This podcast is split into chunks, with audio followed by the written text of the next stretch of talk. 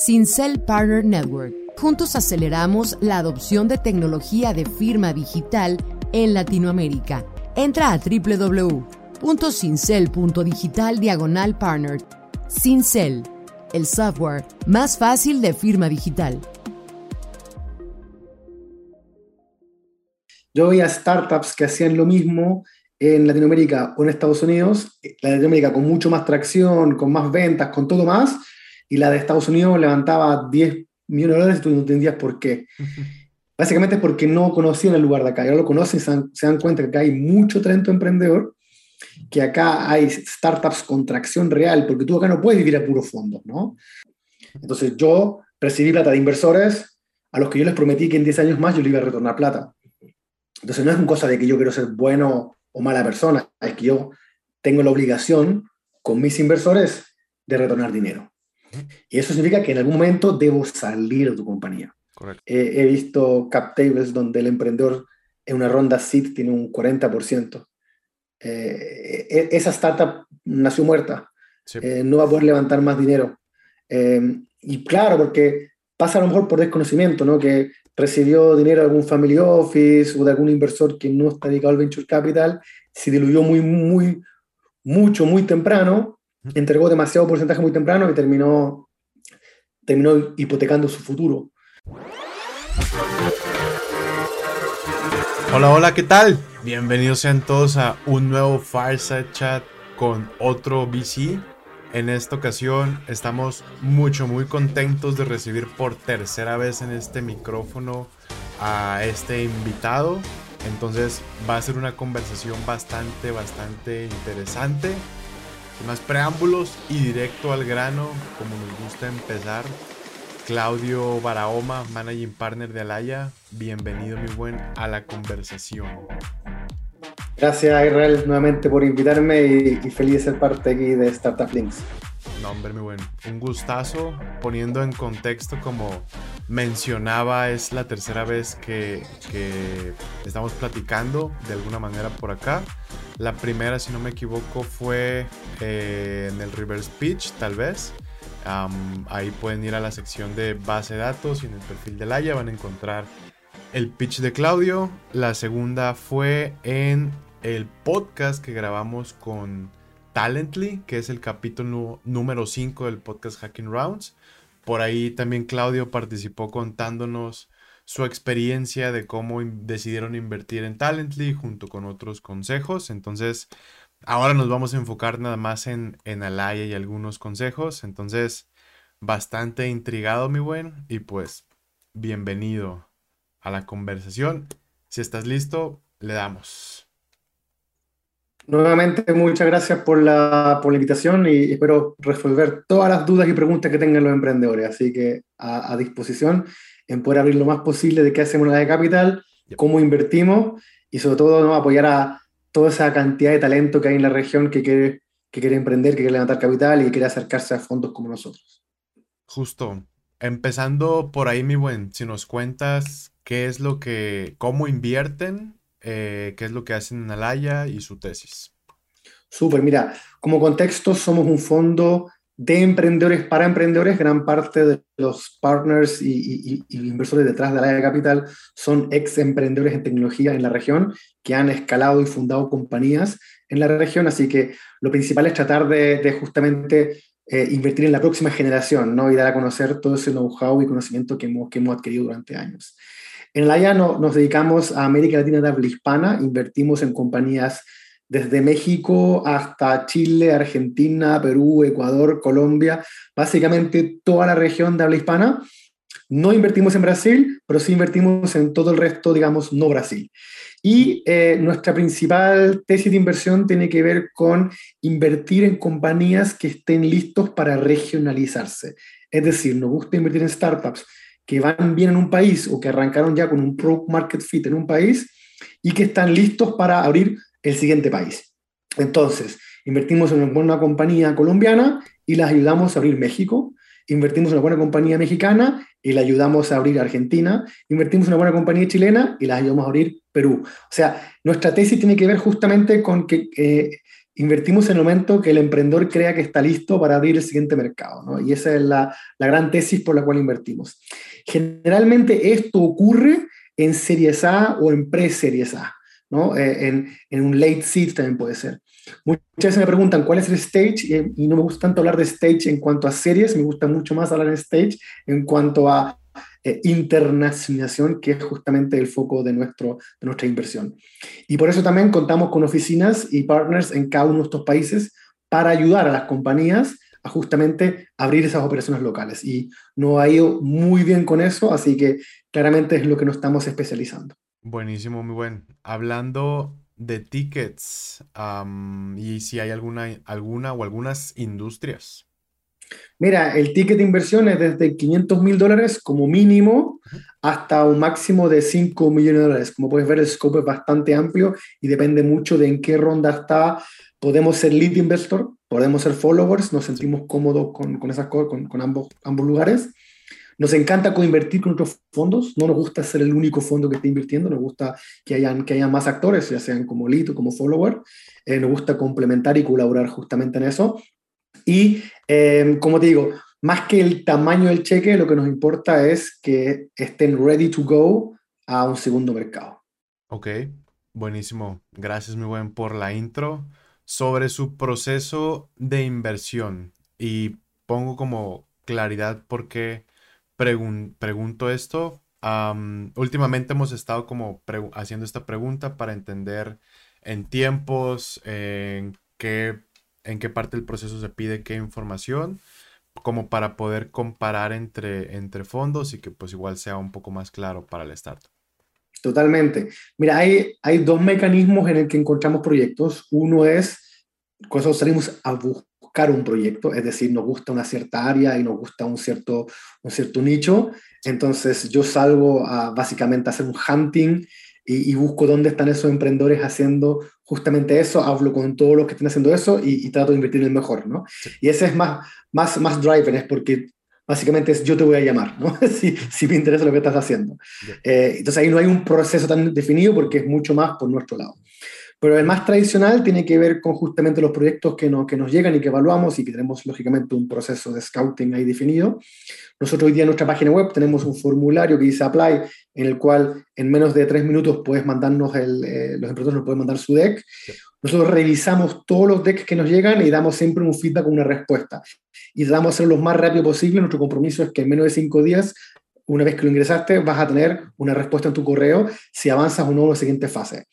Si alguien y lo quieren hacer, me escriben por LinkedIn, yo también los dirijo siempre al formulario porque es nuestra única fuente de ingreso, también de nuestros referidos, porque así manejamos justamente estos tiempos de, de responsabilidad de atención al emprendedor, ¿no? de que efectivamente en menos cinco días sepan si calzan o no calzan con lo que estamos buscando. Si es que efectivamente calzan, haremos una primera reunión, un primer pitch virtual por Zoom de 30 minutos. Le pedimos al emprendedor que presente en 10 minutos contados con reloj y luego 20 minutos de Q&A y conversación. Ahí diría yo que descartamos el 95% de emprendimientos y siempre tratamos, tanto en el momento previo como en esta reunión, de darle el feedback y, lo antes posible. No queremos ser muy respetuosos con el tiempo del emprendedor. Entonces, si, si tu proyecto, tu startup no calza como nosotros queremos, lo vas a saber muy pronto. No te vamos a estar hablando por meses y meses, sino que vamos a ser bien respetuosos con el tiempo tuyo como emprendedor.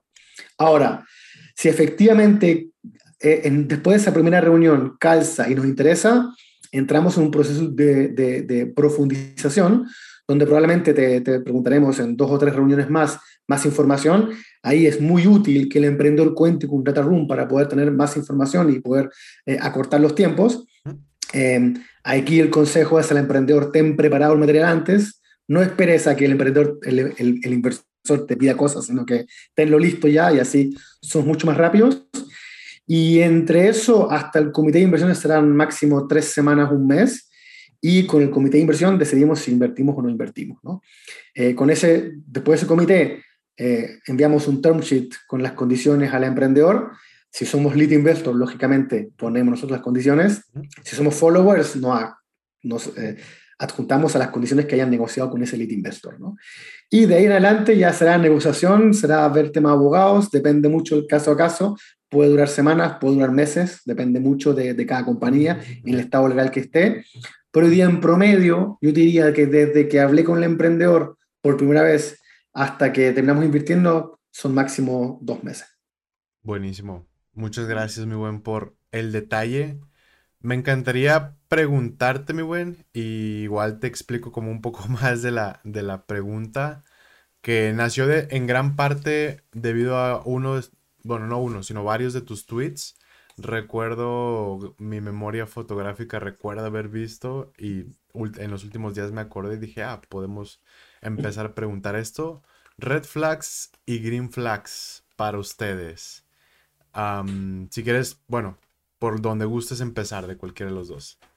Uf, red flags hay, pero miles y miles y miles. Y podría hablarte dos horas de red flags.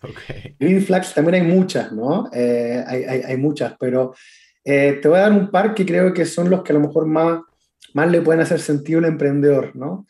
Eh, el primer red flag tiene que ver con que em, no, vayas, no vayan a buscar solamente dinero a un venture capital.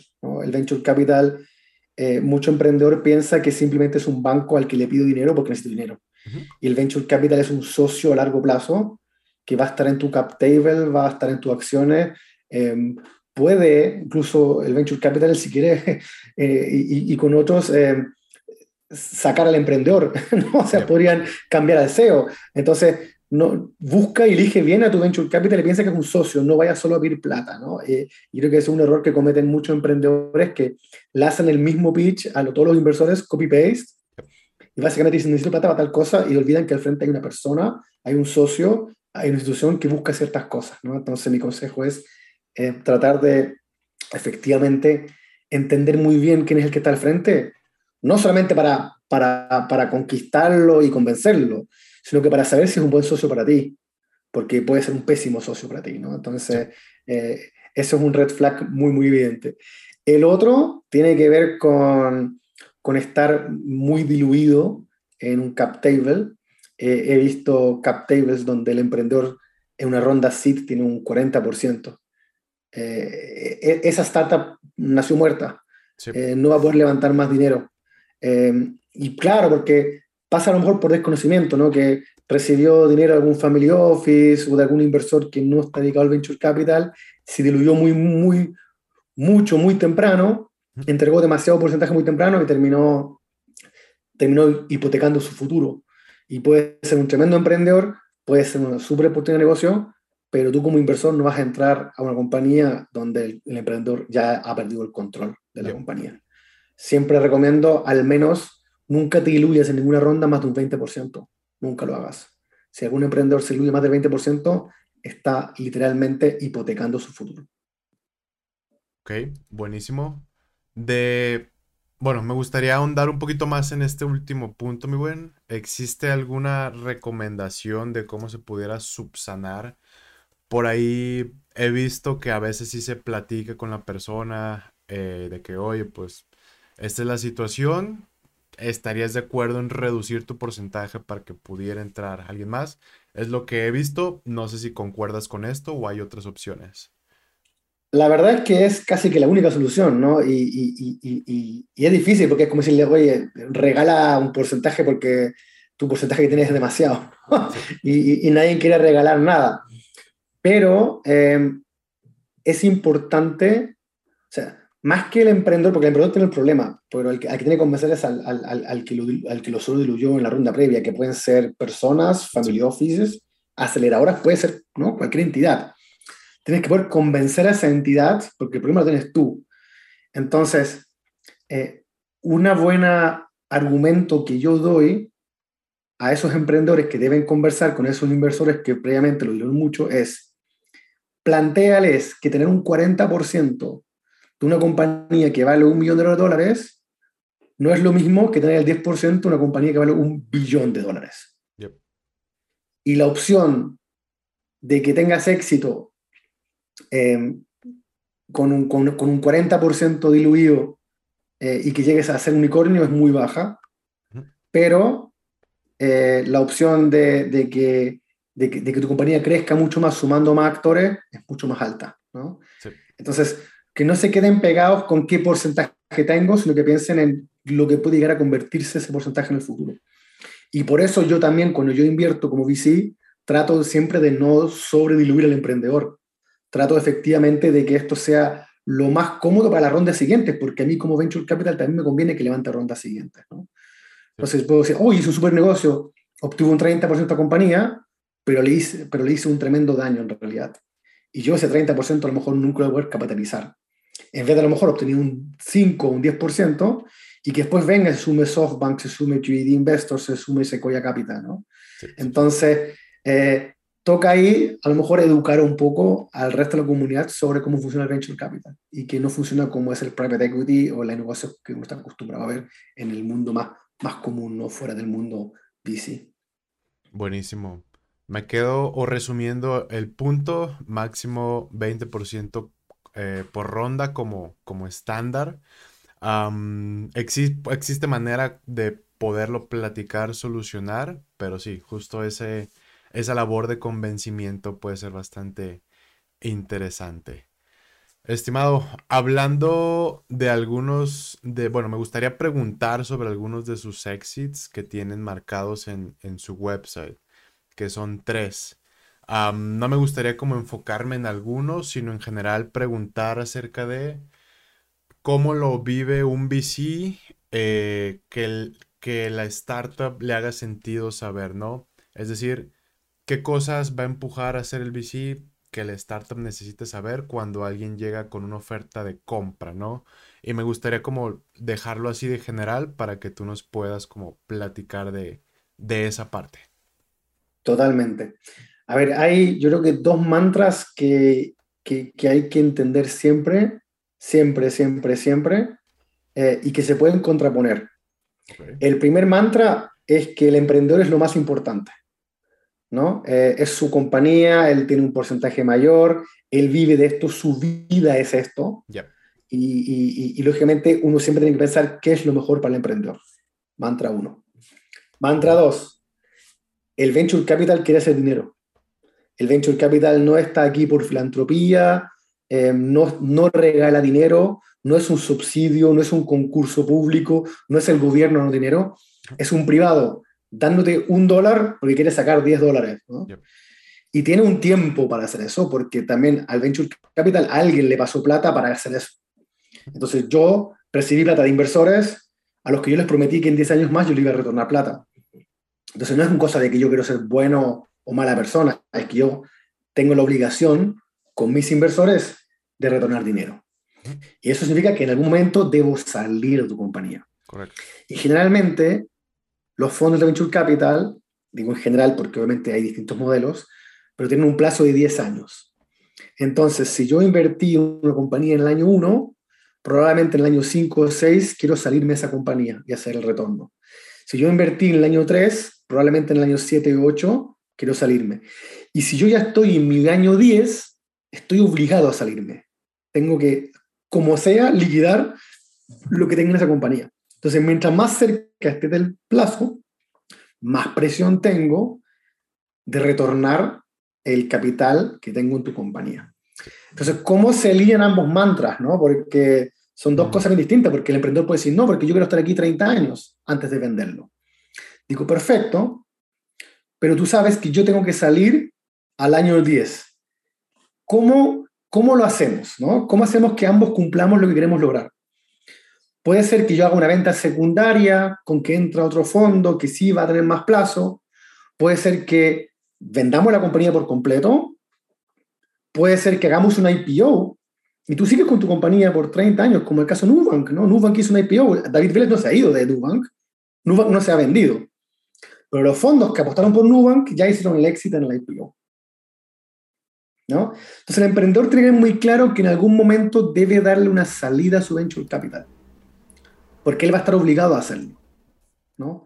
Y eso es una cosa que, eh, nuevamente, los emprendedores muchas veces olvidan y piensan que esto es alguien que me da dinero como que fuera un banco. Efectivamente, ese fondo tiene que hacer una salida. Y no estoy hablando de que sea una salida significativa, porque a lo mejor no la es. Pero va a llegar el momento en que el fondo va a decir, amigo, tengo que salir porque tengo que devolverle dinero a, mi, a mis inversores. Entonces hay que pensar de qué manera se le puede dar esa salida Y obviamente lo que quiere el, el, inversor es hacer una buena salida, por eso invirtió. En cada una de las apuestas que, uno, el, que el inversor hace, espera hacer al menos un por 10, un por 30, ¿no? Entonces, también pasa a veces que hay emprendedores que no es que digan en el momento uno cuál va a ser mi éxito, porque es muy difícil que lo sepas. Pero tienen que tener claro que ese inversor está pensando en cuál es su salida y qué tamaño es. Si eso no queda claro del primer momento en que nos damos la mano y firmamos una inversión, eh, es muy probable que el inversor termine no invirtiendo justamente porque no lo ve claro. Ok, buenísimo.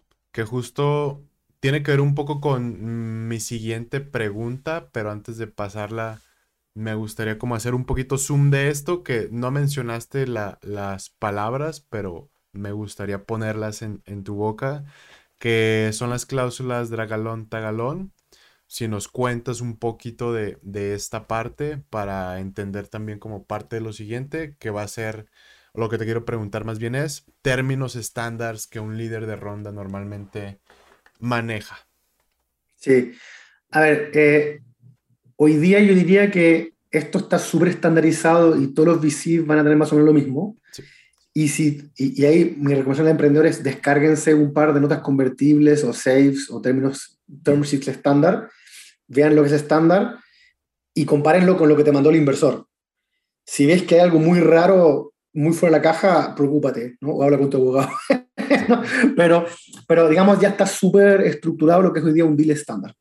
Y, y, también los venture capital que salgan de ese deal estándar y piden cosas muy raras, van a quedar fuera de competencia también, ¿no? Porque hoy día uno compite por los buenos deals.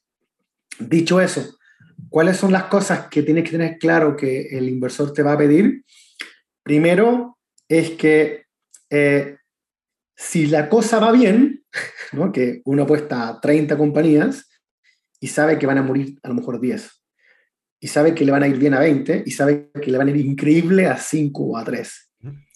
Como le va a ir increíble a 5 a 3, uno como inversor quiere tener la mayor cantidad de derechos en esos para que justamente tú puedas hacer la ganancia del fondo. ¿no? ¿Cuáles son generalmente esos derechos? Es que no me diluyan, eh, no me hagan un, un, un, un bypass con la, con, la, con la sociedad, de que si, si viene una oferta de, de, inversión o viene una oferta de compra a la compañía, eh, efectivamente yo pueda hacer mi ganancia, ¿no? y ahí vienen cláusulas, no, quiero entrar muy en detalle legal porque ¿no? prefiero pasar un abogado, pero, pero hay cláusulas que, dicen eso, que yo tenga derecho a seguir invirtiendo, ¿no? al menos pro rata, si yo tengo hoy día un 10% y eres Nubank, yo quiero seguir manteniendo el 10%, no me diluyas, por favor, déjame, déjame seguir poniendo dinero, al menos para mantener mi porcentaje. No estoy diciendo que, que, me des el 20, estoy diciendo, déjame por lo menos poner el dinero que corresponda para seguir manteniéndome ese 10%, ¿no? Porque debo seguir apostando a tu compañía. Eh, en algunos casos, dependiendo si eres lead investor o follower, pediría, pedirán un, un, director o un observador en el directorio. Generalmente a un lead investor se le da un director, al menos, ¿no? que, que, que, es el inversor líder y quiere saber lo que está pasando en la compañía, que tiene algún poder de decisión. Eh, algunos followers te piden a lo mejor un observador, que básicamente es alguien que está en directorio, pero no habla ni vota, sino simplemente escucha, para saber qué está pasando con la compañía. Eh, no te llenes de directores, no regales directorios así como así. Mantén siempre el control tú como emprendedor del directorio.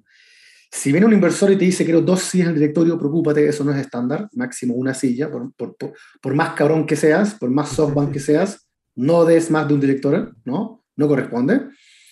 Em, y eh, yo diría que, a ver, lo, estándar, como digo, está súper definido y, y, y, bájense en internet y seguro que en Startup Links también está la información de cuáles son las cláusulas más típicas. Esas están bien y están claras. Preocúpense si hay algo que no está ahí. Eso es mi principal, mi principal consejo. ¿no? Preocúpense de algunas cláusulas de, de un derecho a primera negociación o, o derecho de exclusividad o, o, que, te puedan comprar o que te pidan un retorno preferente. Ojo ahí, ¿no? ojo con ese tipo de cláusula. Eh, debería estar muy alineado a, a, lo que es el estándar. Y por último, eh, una cosa que yo creo que es bien importante tiene que ver con mucho fondo también quiere hacer una pérdida rápida. ¿A qué me refiero con esto? Es que ponen ciertas cláusulas que tienen que ver con que si la cosa no va bien, yo puedo rápidamente salirme, ¿no? Y es como, ok, ¿sabes qué? No me interesó tanto esto, no nos fue bien, no cumplimos los objetivos, eh, déjame salir lo antes posible, déjame recuperar al menos lo que yo puse o una parte, o déjame salir rápido por un dólar. Pero van a haber algunas cláusulas que tienen que ver con que el, para el venture capital, tener un fondo muy grande también tiene un costo, ¿no? Un costo de administración, de seguimiento. Entonces, cuando un proyecto ya no va bien, es un zombie o no te interesa, tú tratas mejor de salir lo antes posible y que el emprendedor siga su vida y está todo bien. Simplemente no resultó la relación. Entonces, hay algunas cláusulas que también tienen que ver con que el VC quiere, poder salirse eh, de forma fácil, rápida y sin poder eh, causar, digamos, mucho, mucho lío legal, ¿no? O mucho costo legal. Y eh, aquí meto algo un poco cuchara con, con, que no tiene nada que ver con el VC, pero que yo sí lo recomiendo, sobre todo para emprendedores más primerizos que están recién arrancando. Y es en base a, situaciones que también me han pasado en, como inversor, em, hagan un Founders Agreement, hagan un acuerdo entre fundadores.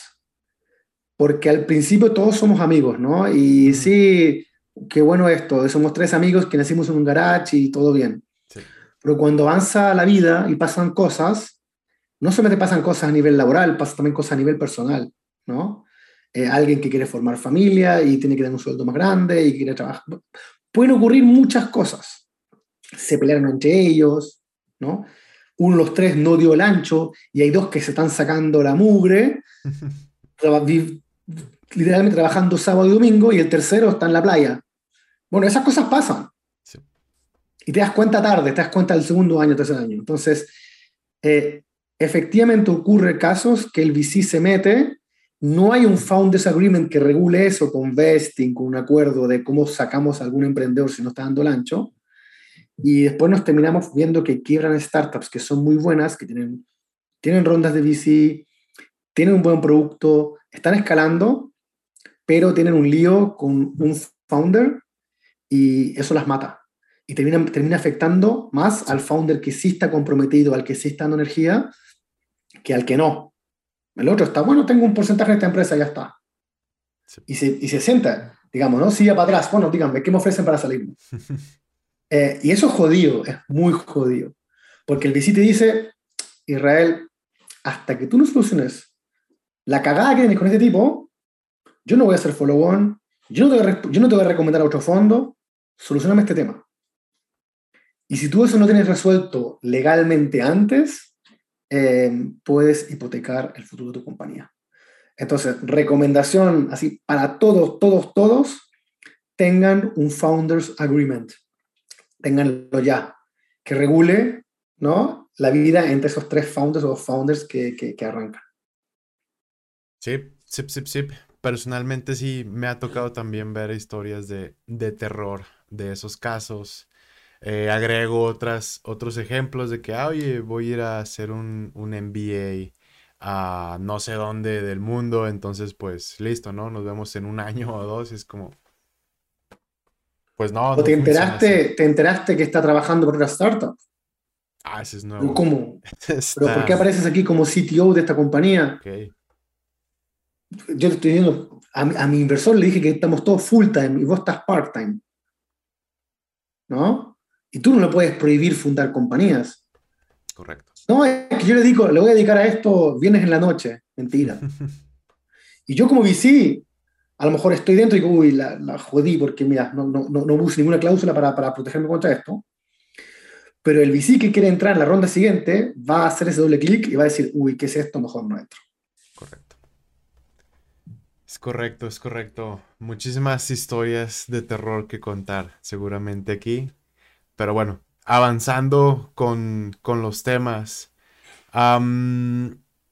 antes de pasar como a otras cosas un poquito más ligeras, tal vez ya no tanto recomendaciones, justo ahorita lo mencionaste y también nos clavamos un poco en, en este tema en el capítulo con Dome, pero te quería preguntar un año y medio después casi, eh, incluyendo pandemia y virtualizando muchas relaciones, dirías que ya mejoramos en lo que hablábamos de decir no de manera muy rápida y, contestar por lo menos en la región? ¿O, o cómo ves, mi buen? ¿Seguimos igual dándole largas a la vida? Yo creo que, em, a ver, la cultura latina sigue igual, ¿no? O sea, los latinos tenemos eso como en el ADN. Sin embargo, lo que yo sí he visto es que ahora con, con la virtualidad y los Zoom, em, somos un poco más eh, rápidos, no sé cómo llamarlo, ¿no? pero más, más cortos. O sea, reunión media hora, ya está, vamos a la otra, ¿no? Eh, más, con, más conciso. Y es porque también la gente está cansada, está todo el día frente al Zoom y, que es muy distinto cuando tú te juntabas físicamente con alguien y era como una hora y media de charlas sobre ¿no? el nuevo Papa. y te dedicabas a charlar, a charlar, a charlar y al final estabas una hora y media, salías de ahí y decías, bueno, ¿qué saqué de esto? No saqué nada. Hoy día, con esto de los Zoom, somos mucho más concretos, mucho más rápidos, ¿no? Llegamos a la hora, hoy día la Zoom se llama a la hora, eh, reuniones físicas antes no se llegaba a la hora, ¿no? Era como, llegaba 10 minutos tarde, el cafecito aquí, que allá. Entonces yo creo que eh, es una buena noticia, que estamos siendo más, más ejecutivos, para poner un nombre. Y lo otro es que también nos estamos efectivamente eh, interactuando mucho más con gente en Estados Unidos, con Europa. Hoy día todo está a un zoom de distancia, ¿no? A un clic. Y eso hace que también se dé esa interacción que antes no se daba si tú no agarrabas un avión. Y no todo el mundo se podía agarrar un avión y estar tres meses en San Francisco.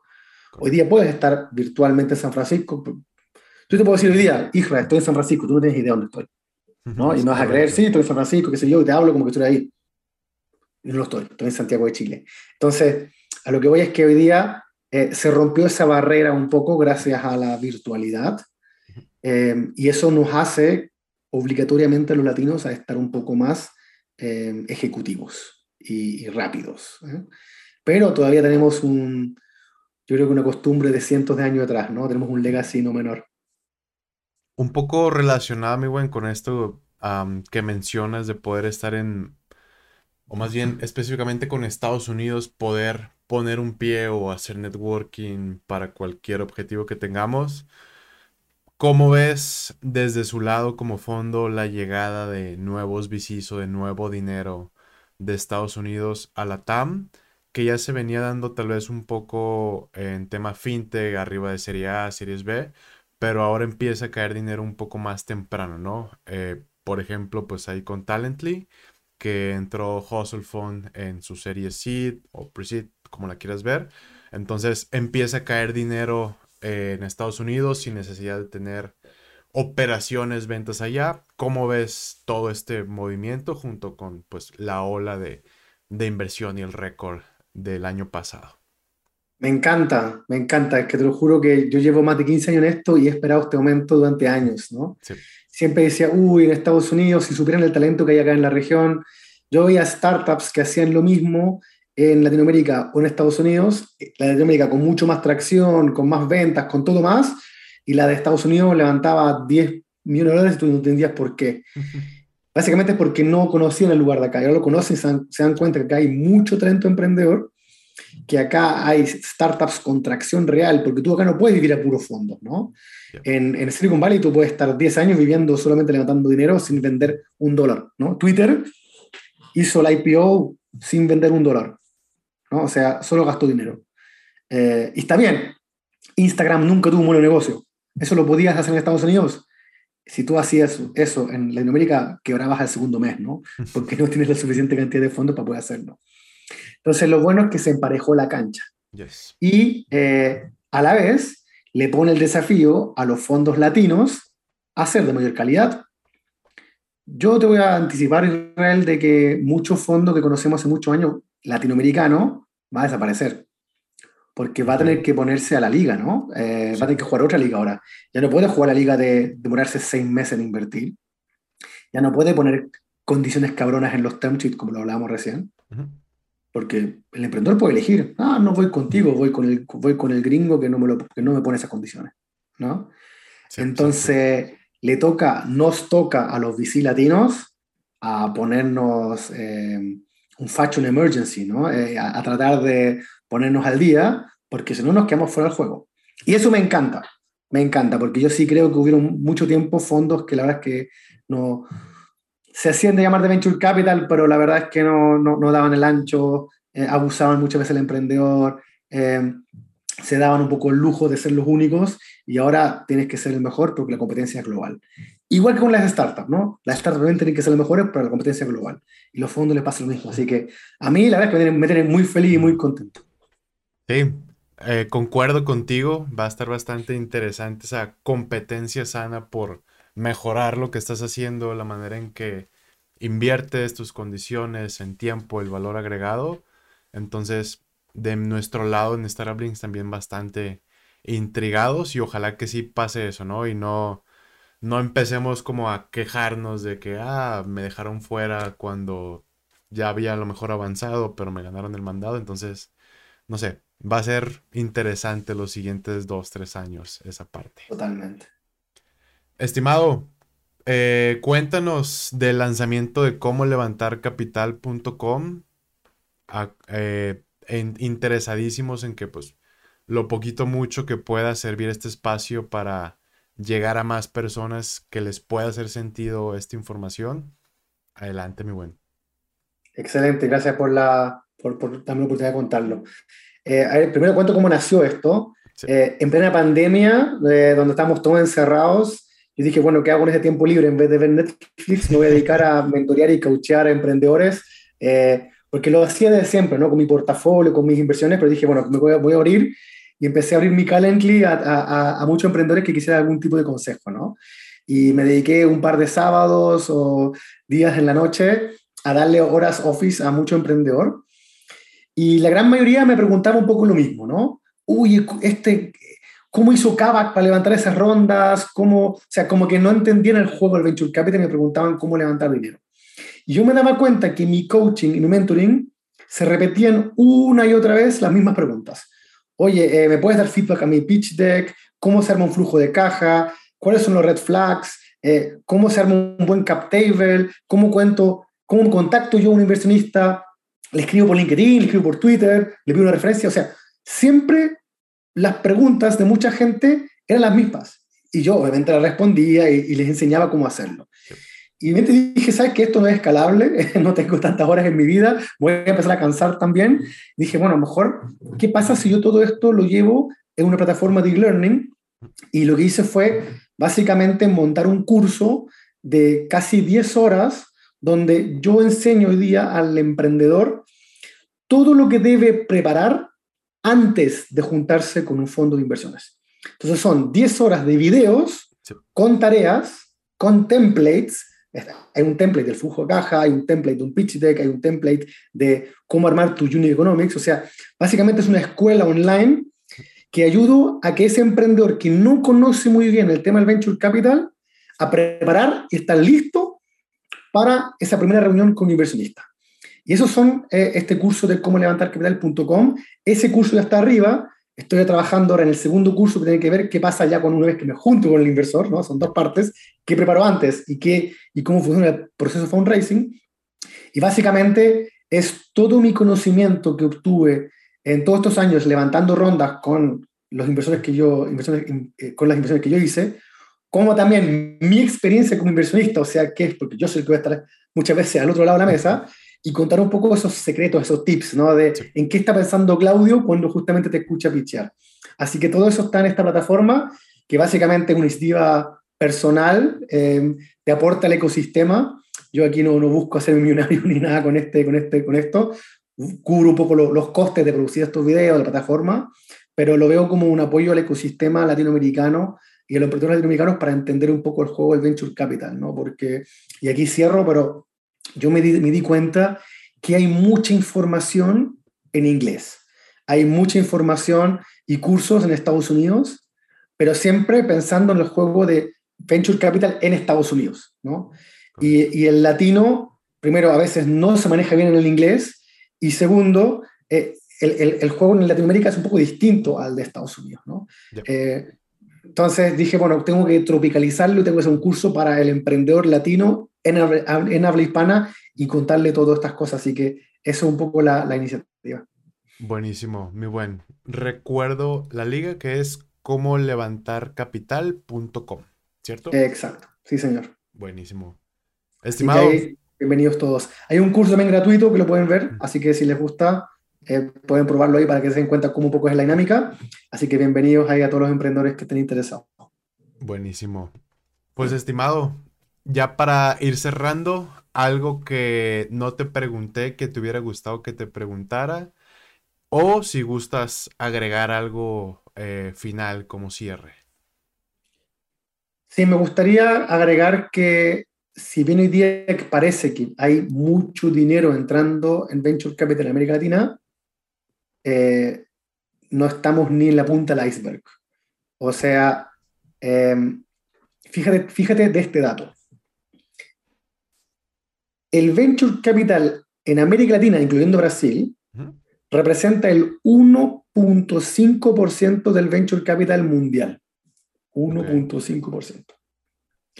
Y América Latina, en el Producto Interno Bruto, representa el 6.5% del Producto Interno Bruto global. O sea, el gap que hay entre lo que representa la economía latinoamericana, que es 6.5, y la cantidad que se invierte hoy día, 1.5, significa que hay un espacio increíble por crecer. O sea, esto solo va a aumentar. Solo vamos a ver más unicornios, solo vamos a ver rondas más grandes, solo vamos a ver más emprendedores. Y eso agregado a que América Latina tiene un montón de problemas, ¿no? un montón de gaps por resolver. Así que, como cierre, yo estoy muy, muy positivo de todo lo que va a suceder en Venture Capital en América Latina. Buenísimo. Buenísimo, mi buen. Muchas gracias por los datos y la info. De nuestro lado, como siempre, fue un gustazo, mi buen. encantados de haber platicado y aprendido eh, con ustedes el día de hoy. Y pues nada, nos vemos pronto, pronto. Adiós, gracias. Hey, ojalá que hayas disfrutado la conversación. Me gustaría invitarte a que nos sigas en nuestras redes sociales, Twitter, Instagram, LinkedIn y YouTube para que estés al pendiente de los nuevos lanzamientos. Además, si te gustó esta conversación, te invito a que lo compartas con quien crees que haga sentido. Muchísimas gracias y nos vemos en la próxima.